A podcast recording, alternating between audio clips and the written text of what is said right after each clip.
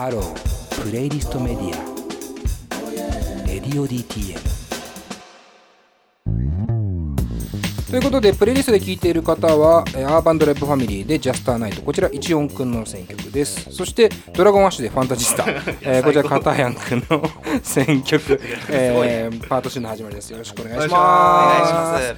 えー Adult Only Kids ね。まあ選曲ちょっと Dragon Ashうるせえな パパワーが半端じゃないいやですね。すごいねもうもううるさかったもん。パワーありすぎて。パワー本当に。うん。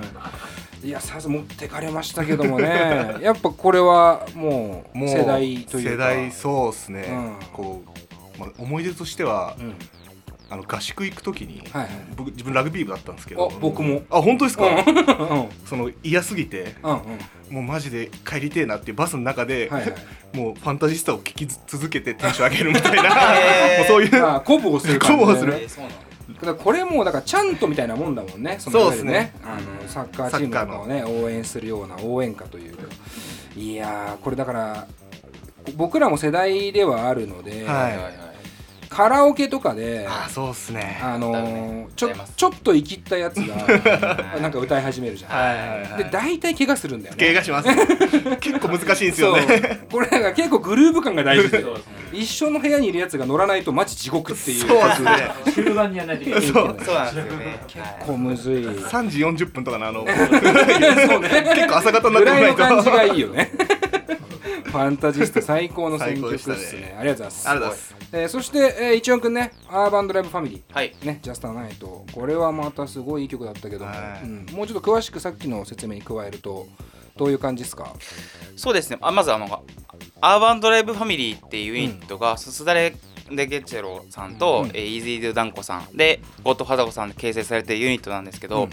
まあ主にすだれくんが、えー、とビートをメイク、うんうん。でダンダンコさんと、えー、ファザコさんがラップ、シンガロングって感じなんですけどもともとこのユニットって、深夜にレンタカーを借りて、東京までドライブしたりとかするっていうすごい素敵なエピソードがあってめちゃくちゃ俺それ聞いていいなと思ってうん。最初 Urban Drive Family ってどういう意味なのってすだれくんに聞いたら、なんか3人で好きな音楽流しながらお台場とか羽田空港とか行ってドライブして帰ってくるその流れの系譜なんだっていうあもともとそういう遊びをしてたっていうかそうなんですよ。ただの遊び相手だった。ドライブ遊び相手だった。ってい。う、はいうんうん。がなんか。 Urban Drive Family そう。なるほどね。そのまんまなんだそのまんまなんですよ。なんかすごいそれってなんかいいエピソードじゃないですか。そうだね、うん、なんか素敵な感じするしなんか朝方帰ってくるとかもう言われちゃうとうん。なんか夜も想像できたりとか。はいはいはい。でこの曲自体もすごく良くて僕は最初サウンドクラウドでこれを、あのー見つけたんですよね、うんうん、そしてすだれくんとかダンコちゃんともその知り合いではなかった段階だったんですけど、うんうん。まあ共通の知人を介してうん。こういうのあるよって聞いた時に「サンクラでこれですか?」みたいな、うんうんかこれ売ってても買うでしょみたいな感じだったんですよね。うん。でまあ他にもあのーなんかデニッシュの曲とかあって、はいデニッシュで窒息死したいみたいな曲あるんですけど。なんかシュガーデニッシュ。へー。彼らってすごいセンスが良くて、うんうん。ふざけこれまあふざけてるっていう言い方あれかもしれないけど、うん。ふざける割にそれを上回ってスキルがありすぎるっていう、がだからその成立してるんですよね。その彼らのポップが、うんうんだから俺すげえ好きで、うん。ステレ君ビートかっこいいかっこいいね。なんかこうこういうさなんだろうアーバンドレファミリーっていう名前自体はすごくかっこいいなと思うし、はい。なんかその裏に隠されてるストーリーもすごくいいなと思うけど、個人名がねスダレ・ンデゲオチェロ、まあ、ミシェル・ンデゲオチェロの、えーなんだろうねオマージュと言うべきなのか。でイージー・ドゥ・ダンスをイージー・ドゥ・ダンコにしてゴッドファザーをゴッドファザコにして。まあ基本的には頭おかしいとしか思えないけど。でもこのなんか音楽聴くとこうさらっとねさっき聴いてる時に一応君もクラシックだよねとか言ってたけど、うん。このなんかクラシックとさえ言えるような、はね、はい。結構強度あるけど心地いいトラックをさらっと出す感じ。そうなんねですよ、素晴らしいですよね。素晴らしいとしか言いようがないですね、うん。代表曲あるっていうのは。実際にその後お会いして共演とかはしてるんですか？もちろん、えっと、僕らのアルバムでもすだれくんのビートをはい「ダイブ」って曲で使わせてもらってまして、うん。うん。それもすげえかっこいい。かっこいいっすうねん、うん。基本的にすだれさんってこれ言っていいのかあれだけどまあビートを生弾きとか彼ベースもベースもギターも弾けるので、まあ、シンセ加えてあの生弾きで弾いてくれたりもするんですよ、はいなんでそこのセンスもすごくあって。なるほどね。ってく。れうんう。んうんうんうん。まあちょっとねこの2曲またプレイリストにもね含んでおきますので、えーリスナーの方は、えーそれも含めて楽しんでほしいなと思いま願いします。す。な なんで言っちゃいけないかななんで言っちゃいけない？あベースを生弾きしてまあその制作の裏側は、ね、あそうですね。あのん、バラしちゃいけないのかもしれないっていうスタイねル君にアポ取ってないんで 大丈夫だと思う。大丈夫ですか、うんまあでも技術はねあのか技術は見せれないんで、まあ確かにね。部屋の中彼の部屋の中で成立してることだから。間違いなんです。いいね、いいよ。一応君いいよ。それでいいんだよ。じゃあもう。いいねおオフで徐々にこうね落ちていってる一応君がいたから今。俺やっぱ喋れないっすよみたいな。大丈夫だってそれがいいのよ。それが個性なのよ。あすいませんすいませんなんか。俺は好きだよその喋り。すいません。で多分みんな好きだと思うから。気にせず喋り続けてほしいなと思いますけど。えーまあということでちょっとねここからもうちょっと話を進めていきたいんですが、はい。えっ、とまあアダルトオンリーキッズに話を戻しまして、えっ、とまあさっき言ったスタートがある種ぬるっとしていてはいたけどアルバム1枚までこぎつけて、はい実際この今のなんつうかテンション感というか、はい。このアダルトオンリーキッズに対しての意欲みたいなところも聞きたいなと思っていてはいはいはい。まあ遊びの延長線から始まったものに対して、うん。今はどういう向き合い方なんですか、まあ僕はそうですね。遊びの延長線上でやってたんですけど、うん。まあだんだんやっぱこの名刺代わりの1枚ができたっていうことで、うん。自分の中でもこうあとこういうようなラジオとかにも出させてもらうようになったんで、うんうん。なんかちゃんとアーティストとしての自分も作らなきゃなっていうようなテンションになってますね、ちょっと本気でやっていこうみたいな。うん、なるほどね、まさしくアイデンティティじゃないけど、そうですね。生まれてきているっていう感じなのかな。一応君はどう？僕も同じなんですよね。その同じだったか。だからだから先に話させたんだよね。それ決めてなかったら僕も同じっていうねそんな感じだったっすね自分も。まあでもやっぱこの1枚に仕上がった時に、はい。まあ僕今ちょうど製品版もねいただいてはい。手元にあるんですけど沖間修さんがねイラストを描いて、まあジャケットイラストデザインからねやってくれてると思ってすごいいろんな方が要は関わってきてるのかなっていう感じもするんですけども、はいはいなんか先ほどから話によく出ているサウエさん、はいサイプレス上野さんです。ね、まあこれ実はレーベル、えーリリースレーベルもそこからそうですねドリーム開発。やっぱこのサウエさんと呼ばせていただきますけども、はい。サウエさんの存在はかなり大きいんですかねやっぱり。でかいです、ね、めちゃくちゃでかいっすね。めちゃくちゃでかいですね。何が一番でかいですかサウエさんの存在っていうのは。うーん。上野さんのすごいところは、くだらないこと日々のくだらないことを、うん。くだらなくなくすることというかああなるほど、ふふ普段の経験からものを作るうん。うん、うんうん。とか、その共感を得るっていううん。うん一番難しいことなんですよね。なんか作ったりしてそれがバレるバレないとかっていうのは後者としても僕が上野さんにすごいと思ったのは自分の半径何メートル本当一桁台のところの話を面白くして話をする、っうん。てことは日々の経験をすげえ大事にしてるってことなんですよ。うん。ちょっとつまずいてつまずいた角にちょっと切れるぐらいの。うんうんだからうん大きなことをなんか大きく見せるじゃなくて、いかに見失いがちなこの日々の普通のことっていうのを面白く言えるかっていう、うん。うん。俺らのアルバムもそういうことで、うんうんうん。大それたことは言ってないけど、うん。でも大事だよねってことを面白く言ってる共感がなんかあるんじゃないかなと思って、はいはいはいはい。急にいいじゃん。ナイス超ナイスなバースでしたね いやいや確かにでもこうなんだろう。もう恥ずかしくなっちゃって。逆にできちゃっていやなんかこうね今言ってくれてたけどまさしくこう要は歌詞を、はい。まあ、例えば読むとか聞くとかってした時に、はい。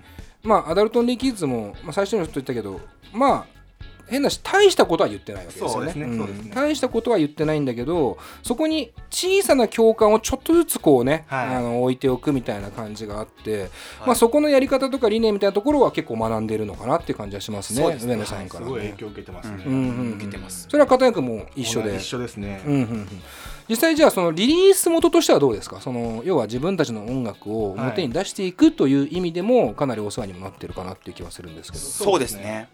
どこになんだろう？上野さんは惚れてくれてるというかこのリリースまでこぎつけた一つのきっかけみたいなのっていうのは言われてますか？ここがいいよアダルトンリキッズはっていうのはいや上野さん基本的にそういうこと言わないんですよね、へー。ただなんか面白いじゃんとあかあはいはいはいやってみっかみたいなそのか上野さんをほんと可能性から見るっていうかね。素質っていうよりかはあ面白そうじゃんとか、うんうん。お前らほんとクソでバカだなみたいな。でも いいじゃんみたいな、うんんん。そういうところからなんか拾ってきてくれるんで、うんうんうん。まあ、実質その曲に関してはもちろん細かい訂正はめちゃくちゃ入ってうちらもレコーディング何回もやってはい。撮り直すって。そこは上野さんのその音楽的な部分ではいはい僕らが上野さん本当に好きな好きで出したいと思ったのはそういうところもそうなんですけど、うん。その販売するものとして、うん。じゃなくてそのさっきも言った日々のちっちゃい経験とか、うん。くだらないことをどんだけもっと面白く言えるかっていううんうん。ことだと思うんですよね。ってなるとあれだね上野さんがプロデュースしてるというわけではないけど。全くそういうわけでもないです。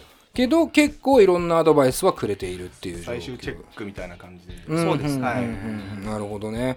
なんかこうヒップホップってやっぱりこう縦社会みたいなイメージはね、うん。ちょっとあるとは思うんですけども、かなりあれっすね。仲良くとかフラットに物事を言い合える仲なんですか？上野さんとは。逆になんか上野さんとか吉野さんって、うん。かしこまる方が怒られるっていうか俺らそんなんじゃねえじゃんみたいな。はいはいはい、それもこの話につながるんですけど、うん例えば僕が上野さんってなんかその音源出してるしフューチャリングとかお金かかるんですかとか、はいはいはいそんな持ってのほかで、うんそんなこと聞くんじゃねえみたいな、うんうんうんそういう人なんですよね。なんか地元のあんちゃんとお兄ちゃんみたいな感じででもすごい人みたいな。そう。遊び自分はもう遊び行ってたんですけど、うんうんうん普通に遊びに来てる自分に対しても全然フランクに話しかけてきてくれてで一緒に飲んだりとかしてくれるような人で、うんそうだよね、うん。本当にライブ終わった後もねなんかよかったよとか、うん。こうこうした方がいいっていうアアドバイスとかもくれたりとかすするぐらうんいすごい、なんかちゃんとなんて言うんだろう人と人として付き合ってくれるっていううか、んなるほどね、はい。みんなそうだよねドリームの人は。そうっすね。ん。なるほど、はい、まあ打算的な感覚とかっていうよりももっと人と人とのはい、なんか関わり合いっていう。本当に仲間っていうような感じで、うーんなんかすごくあれですね。いいなんていうかファミリーというか、はい。にね巡り合わせでそうですね。出会ってますね。そうですね、うん。で今回あのアルバムに対してフィーチャリングもねあのたくさんいて、はい。まあ、これもまたいろんな仲間たちなんだろうなと思うんですけどまあそもそも1曲目「全裸ロックオン・ザ・マイク」から始まるわけですよね。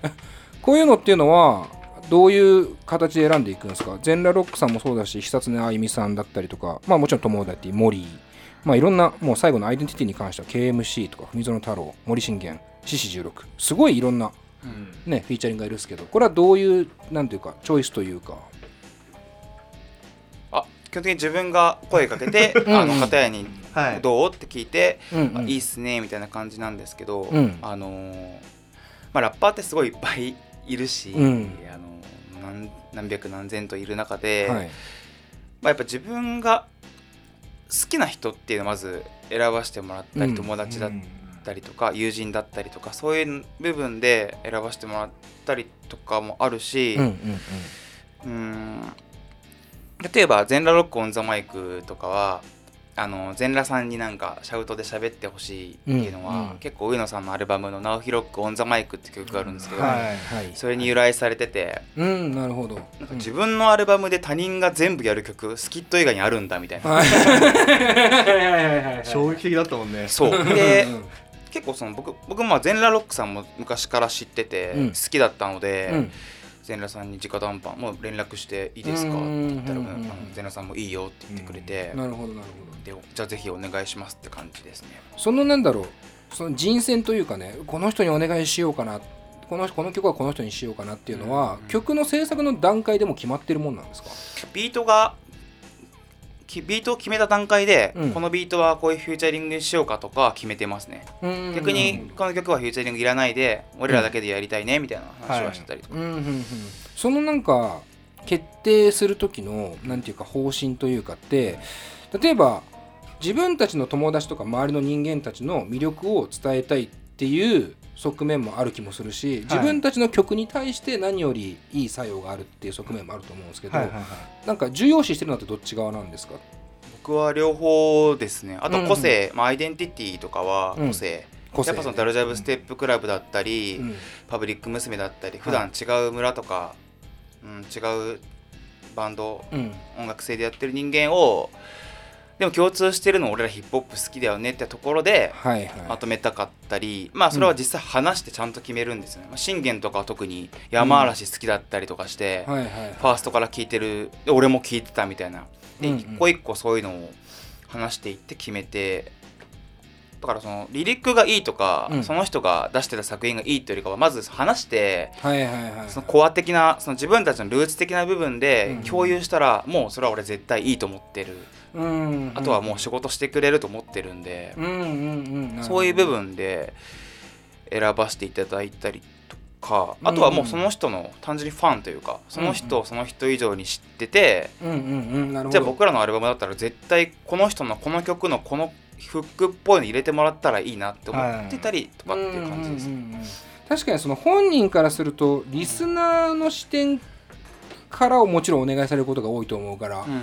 なんか本人も気づいてない癖とかもね、はい。はい。はい。なんかこっち側は実は気づいたりすることもありそうですよね、なんかこう実際やってみてめちゃくちゃ面白かったなっていうタイプの人はいましたかこの中に？いやみんまあみんな面白いとそう思うけど。ですね、うん。けど KMC さんはうん。そのレコーディングの時からもうラップ聞いてもらえば分かると思うんですけど、うん。バイブスが半端じゃなくて、うんもう危機迫る感じがうんうんうんかっこいいみたいな。はいはいはい。すごいそこは思いましたね。結構圧倒される感圧覚倒されて。うんうんうんうん。なんかこうフィーチャリングだったりとか、はい。まあなんだろう先輩との関係性もちろんリリース元もそうだし人間としての先輩との付き合い方もそうですけど、はい。ヒップホップってなんだろうなすごくそういうつながりが大事な文化はい。そうですね。だとは思うんですよね、はい。はい。ただこう不思議なのはこう音楽にはそこまでなんていうか割と幅の広い感じだけど、ん。スタイルとしてはしっかりヒップホップを取っているっていう感じがめっちゃ面白いなと思うんですけど、ヒップホップっていうものの魅力っていうのは、はい。お二人はどこに一番それこそ一音くんもそうだけどいろんなのを聞いてたと思うんですよ、ね。はい。その中でヒップホップっていうのはどこが一番なんですかね？魅力は。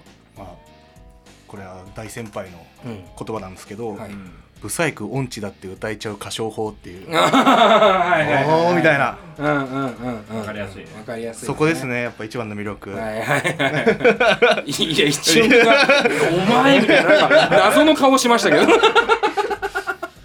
一応くんの番ですけど。僕質問これ質問なんでしたっけ？すいません本当に。まあ一応くんなんかはまあもうちょっと説明をするとまあ青春パンクだった。りとかいろんなものをもちろん、今でももちろん聞くとは思うんですけど、そこで自分はヒップホップっていう選択を一つ取ってると思うんですよ、ね。それを取ってるなんていうかヒップホップの魅力みたいなところ。自分の中で、うん、自分の中でもちろん。そうですね。音楽を自由っていうのを一番感じるジャンルがヒップホップだったからですそれはく詳しく聞いても大丈夫なの？あ、ねね、詳しく聞くとなんかその、はい例えばなんですけど天ぷらは天つゆで食うみたいな、ああはいはい、そうじゃないよね。塩で食べても美味しいよねっていう。ああなるほど。それが自分にとってそのお客さんと自分だったり、うん。自分と客演する人間だったりするっていう。ああ、まあそういうことか、はい、だから絶対的に不正解がある音楽は俺も俺はあると思うんです。まあか自分の持論なんで個人的なあれなんですけど不正解がある音楽もあると思うんですけど、うん。不正解がない音楽を僕はヒップホップと思ってて。オルタオルタナティブミュージックと思ってるんですよ。はいはいはいだから別にヒップホップっていうか僕らがラップをしてるだけでうん。これはオルタナティブミュージックだと僕は思っていいるんですよ、でまあうんもちろんちゃんとロジックに従ってヒップホップやって守ってくれてる人もいますし、うん俺はそういう人大好きだし、うん尊敬してるんですけど、うん僕のなんかデリバリーっていうのはそういう感じです。自由を唯一感じた音楽だから、うーん。不正解がないっっていうこと、うん。なるほどね。自分たちで導き出すっていはいとです、なんか今の話聞いてるとすごくその自分たちの生活に対しても不正解ってないよねっていうか、うん。はい。うん。ね、歌詞にするじゃあ毎朝通勤をする電車に乗る家に帰るコンビニに寄るっていう、まあなんだろうな。別に不正解でも正解でもない生活みたいなところも歌詞としてどんどんどんどん魅力的にね出せるっていうのははい。確かにね、結構ヒップホップの一つの魅力かなっていう感じします。けど、まああのディレクターの金子さんがどうしても聞きたいってことなんで一音君がさっきから食べ物で例えるけど何なのって。そういうの好きなのいやなんかで読んだんですよね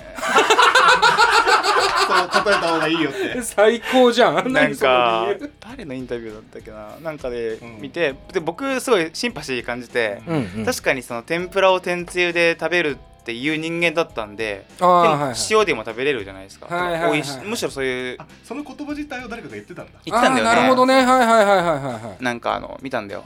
い なんか見たんだよな。それでうん。大事にしようと思って。なんかそれをはいはい自分も言えるようになるべく自分もそういうそういうなんかうん。なんかしその精神状態でいようみたいな。うんうんうんなんかうん。僕って結構白黒はっきりしてて決めつけがちだったりとかするんですよね、はい。区別はしない、差別もしないですけど、うん。俺はこうと思ったらこうと思っちゃうんですけど、うん。そうじゃないこともあるよね。しかも好転して、とってもいいことばかりあるよねっていうのが、はいはいはいはい思ってたんではい。はいはい確かにっていうなるほどね、はい。なんかあれなんだね。やっぱこう自分と自分の感覚と違かったからこそあなるほどなっていうかこう一個食らうっていう感じがあるのかなっていう感じがね、しまうしかもまあ出店モードがヒップホップじゃないっていうのも結構面白いですね、やっぱりこう今までいろんな文化に触れてきたのかなっていう感じはねしますけど。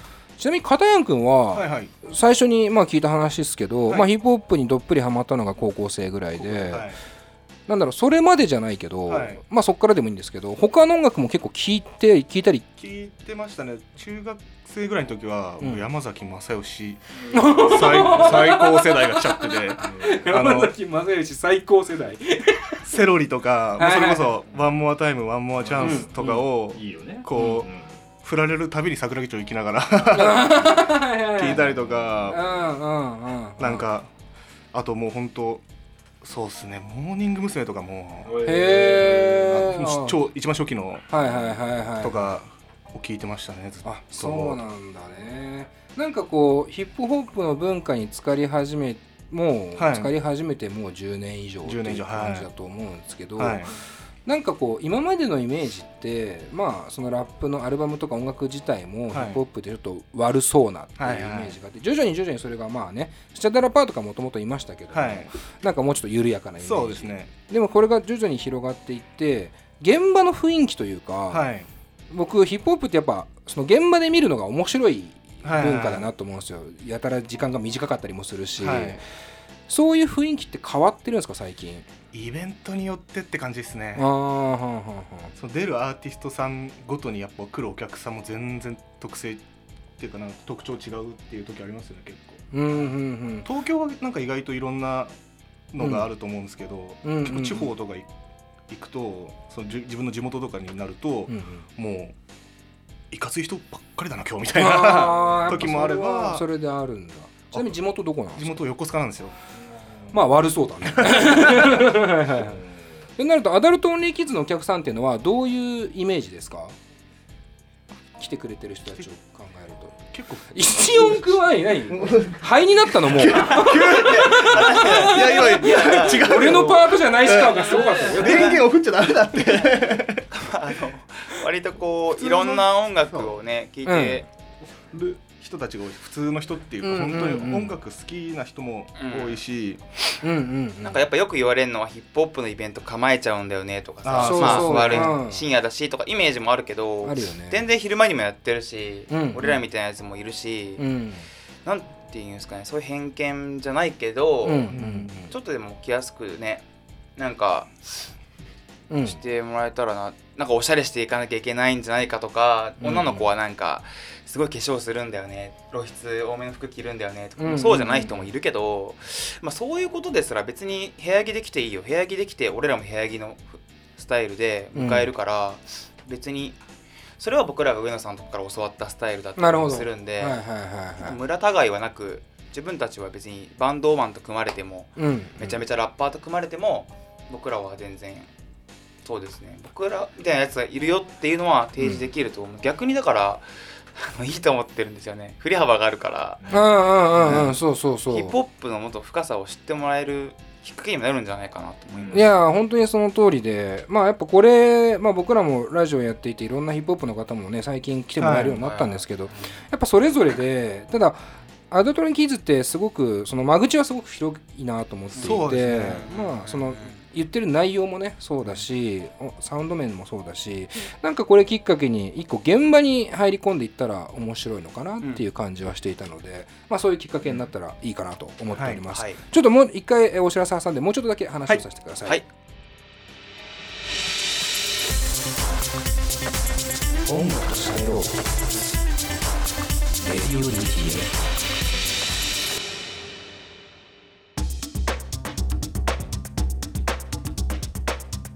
さあというわけでいろいろ話してきましたけどもね、ちょっとここで改めてですけども今回扱っているアルバムアルバムですね、はい。こちらの告知をしてほしいなと思いましてどちらからいきますか、じゃあ片やんから。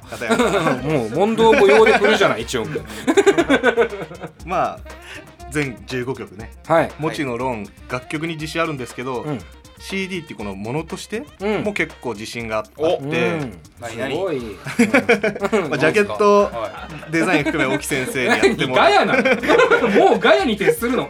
やってもらって。でまあねちょっと帯とかにも仕掛けがあったりとか、マジで？はいはいはい。何なんだよ。逆に邪魔だよ、そうなんかそういうとこも楽しんでもらえたらなっていう思いで。うん、えこれは何？えバラさない方がいいのかな？帯裏とかね。そうですね。ビューラーソースちょっとね。これは言えないです。すそうかみません。これはちょっと買っていただいた方、とかね版を取った後のこうスペシャル内ジャケとかねスペシャルサンデスとかね。はい。なんかこうただジャケットに関してはもう公表されてると思うので、はい。まあ触れていきたいなって気もするんですけど、うんまあ沖増さんのねイラスト先ほど言いましたけども。なんかさっき話に聞いたらこの怪物みたいな。あ、名簿。名簿？はい。名簿って言うんですけどうん、僕があのえっと小学校の頃友達いなくて、で絵ばっか描いてたんですよね自由帳に。はいはいその時唯一うん。ちょっとあの僕が好きっていうか仲良くしてくれてた女の子がいて、はいはいはい。なんかいじめちゃダメだよみたいなこと。守ってくれる。ああ守ってうんだなんかダッサって言うな。でなんかかわいそうだろ。そのなんかその子が唯一、ん。この可愛いとか言ってくれて。ああイラスト？うんうんうん。なんかちょうだいって言われたから近くのローソンでコピーしてあげたキャラがこの名棒っていう目が目が棒になってるんですけど目 あ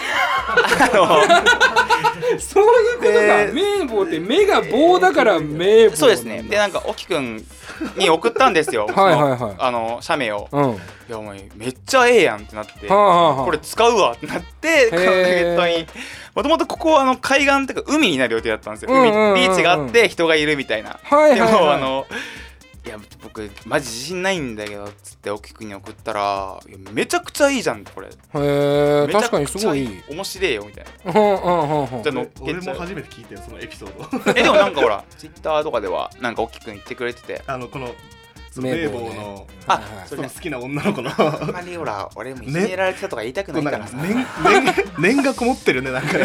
ね念がこもってる確かに念がこもってる、ね、そうなんでもなんか可愛い、可愛い可愛い。ね名簿。確かに。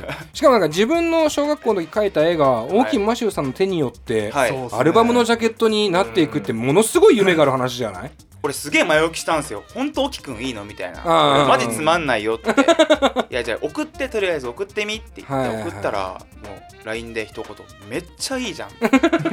そういうことだよいみたいな。いね。そういうことみたいな。うん。なんかこういろんな思いというかなんかこうはい。変遷も詰まってて そうめっちゃ面白いしあと気になってるのはなんで3人いんのっていう。そうなんですよ。あのこれ車に乗ってんだけど3人いるのはなぜなのこのあのちょっとちょんまげ。ちょんまげうんこのカントリー田村さんって名前なんですけカどントリー田村さん。はい。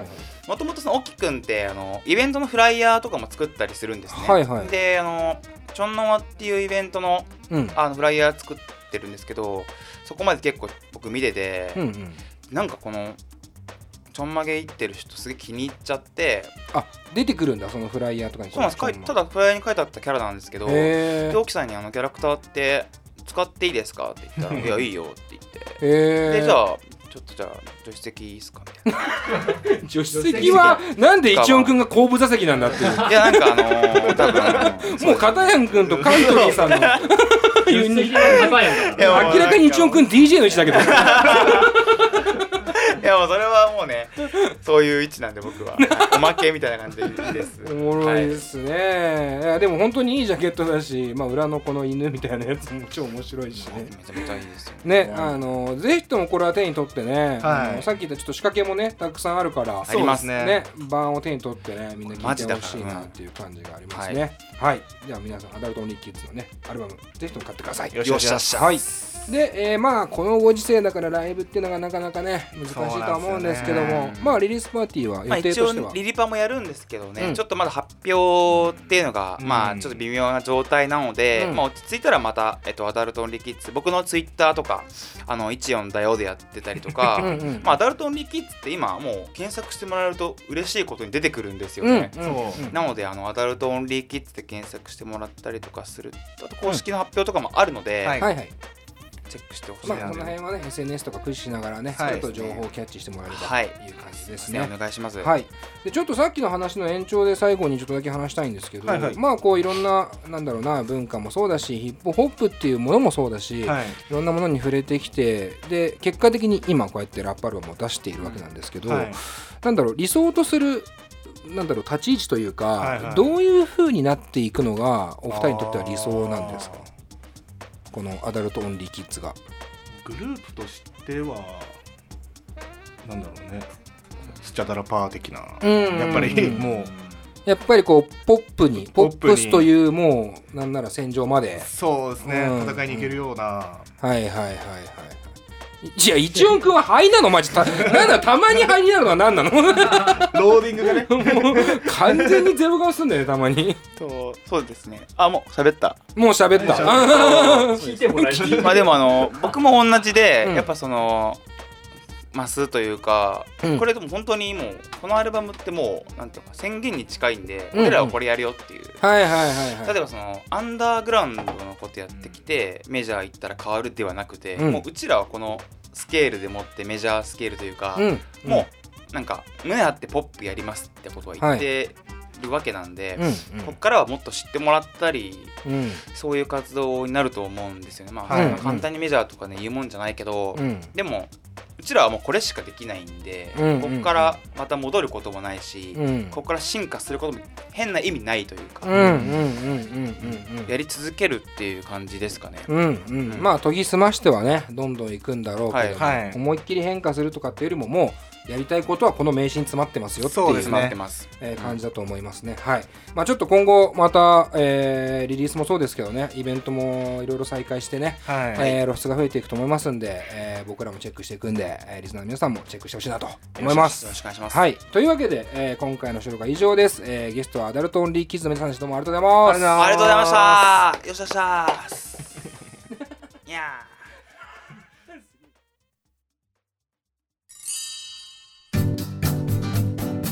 現在レディオ DTM では番組で流す CM スポットの枠を販売しております。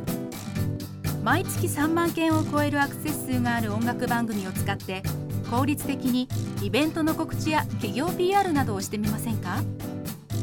詳しくは番組サイト内の特設ページをご覧ください。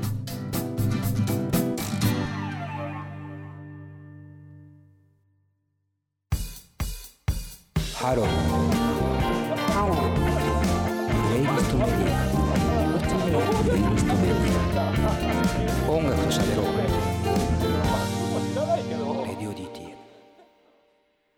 はい。 Adult Only Kids、ありがとうございました。えー、一音くんは変わらないね。オフの時のスピード感が半端じゃないからね、喋る。ただ、なんだろう、本当にバランスがいいっすよね。片やんと14の。なんかこう喋りもそうだしまあもちろんリリックもそうだし何よりこう人間性のバランスがいいなっていう感じがすごいしますね。で一音くんってね僕すごい好きなんですよ。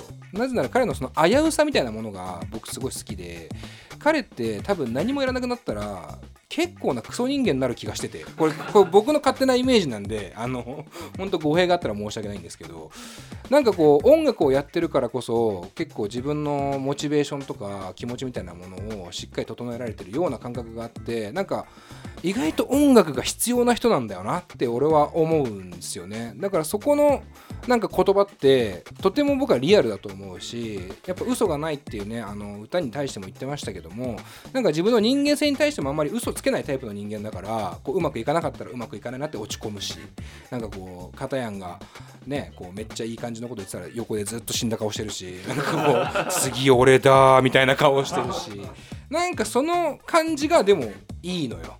なんか変にめちゃくちゃじゃあ重い話で落ち込んでるわけじゃなくてまさに日々の小さなこう落ち込みとか抑揚をねあの彼はしっかり表現できる人ででその相方にね片やくんがいて彼は本当にしっかりもしているしなんかこう柔らかい物腰の方でしっかり簡潔にものを言うタイプの人で。でなんかそこの2人が合わさって日常のことを歌ってる感覚。だからすごく僕はあの共感を呼ぶ人たちは多いんじゃないかなっていう感じはねしましたけども。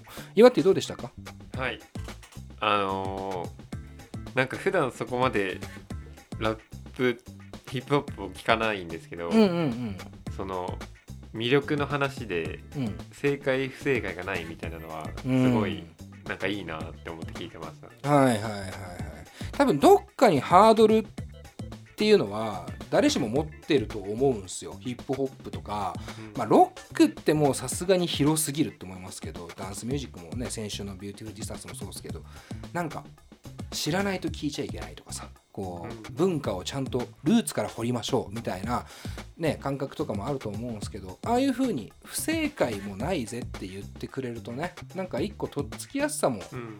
ねちょっと上がるのかなっていう感じは僕はしますけどもね、うん、まああのヒップホップという、まあ、単語に踊らされることなくなんかオールジャンルでね楽しんで好みだったらどんどんどんどん追ってほしいなっていう感じはしますね、はい、というわけでえいつものコーナーに参ります。佐藤直のこれも合わせて聞いておけこれやわえーこのコーナーでは、えー私佐藤直が今回のゲストを聴いている人に向けてこのアーティストが好きならこの曲もきっと好きになるかもよという曲を一つ紹介するコーナーです、えー今回はですね、えーまあ、前回が、まあ、僕ボーンスリッピーっていうねアンダーワールドっていう、まあ、皆さん知ってるかわかんないですけどけ超マイナーな掘らないと出てこない曲を、えー チョイスしましたけど。あのあの世界的にトップの曲ですけど 誰でも知ってる曲ですけど。まあなんか僕が小中中学生ぐらいかなにこうダンスミュージックっていう一つのものにハマったきっかけをちょっとお話ししましたけどもあの今回チョイスするアーティストはえー No Idea というアーティストで、えー綴りが NOHIDEA という感じのアーティスト。まあ正直言うとね何の情報も知りません。のそう全く知らない人そう全く真逆ででもうほんとつい最近出会ったアーティストなんですけどそのね場所が Spotify なんですよ。Spotify ってプレイリストがあるでしょ？でプレイリストにあのマイリリースレーダーっていうのがあると思うんですよ。ニューリリースっていうところに行くと、まあ、上の方に大体 Wednesday New Music となんかそういう感じのやつがあってその3つ目ぐらいにマイリリースレーダーっていうのがあってそれは自分が聴いている曲に対しておそらくこうマッチングしてくれたニューリリースを勝手に並べてくれてるっていうプレイリストなんですけど、まあ、そこにいてめちゃくちゃ良くてその今ヒップホップまあ僕もヒップホップめっちゃ詳しいわけじゃないから変なこと言えないんですけどローファイヒップホップっていう流れが今世の中にはあって例えばジャズだったりとか、まあ、チルだったりとかっていうキーワードのもとちょっとこうよれたようなビートをやるっていうねヒップホップなんですけども、まあ、この No Idea はまさにそうでなんかイメージはね Nujabes とかあの聞いてた時代、えーまあ、 Nujabes ってもう死んじゃったんですけど、まあ、トラックメーカーが日本のトラックメーカーがいてでまあその人を聞いてた時の感覚に近くて結構緩やかにこうベッドサイドで聴けるようなヒップホップだなっていう感じ。でいろいろね調べたのよ。ノーアイデア良かったから。でインスタとかさあのツイッターとかさあったの。そしたらツイッターのフォロワー数がね30人ぐらいあった。そんなことあります ?30 人ってだって俺より少ないぜ。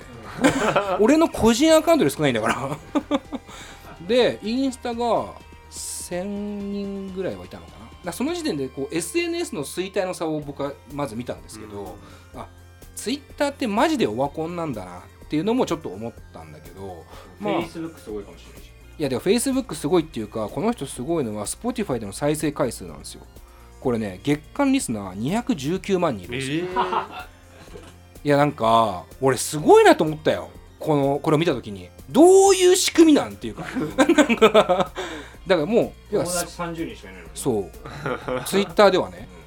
まあわかんない。これがだからおそらくだけどプレイリストに入ったことによる影響なのかそもそも No Idea っていう人がめちゃくちゃ有名だったのかっていうのはそこまでわからない。覆面でね。そう。有名だったのか分かんないけどもおそらくだけどこのプレイリストで跳ねてる人なんですよ。だから要は Spotify っていうさ一つの音楽世界がなんかあんだよね。って思ったのでそれはリアルな SNS とか実生活ともちょっと違う世界なのかな。でもそこでなんか新しい音楽を知るっていうのは今の時代にとってはとてもいいことだしまあ僕みたいな多少音楽を聴いてる人でもこんなにたくさんねあの何こいつみたいなやつがいるので、まあ、そういうハマり方で、まあ、ヒップホップ入ってもいいかなという意味合いを込めて今回、えー、 No Idea をチョイスしました。で曲なんですけど、えー今回ね一番最近出てるシングルから「Defeated」っていう、えー曲を流します。でこれはあの曲聴くと分かるんですけどさっきねあのこの曲なんだっけ？とか言ってたんですけどまさかのイワッティがエリック・サティっていうね ことをズバッと僕に教えてくれたんですけど、うんそんなことあるかと思って実は驚愕してますけどお前エリック・サティ知ってんだと。あの超有名なジムノペリーかな、えーという曲を、まあ、サンプリングというよりかはオマージュというイメージで使ってる曲なのでまあ日本人の耳としてもまあ割と馴染みがあるかなという感じでチョイスしました。えーというわけで、えーこれも合わせて聞いておけは No Idea で Defeated を聞きながらお別れです。また来週佐藤直でした。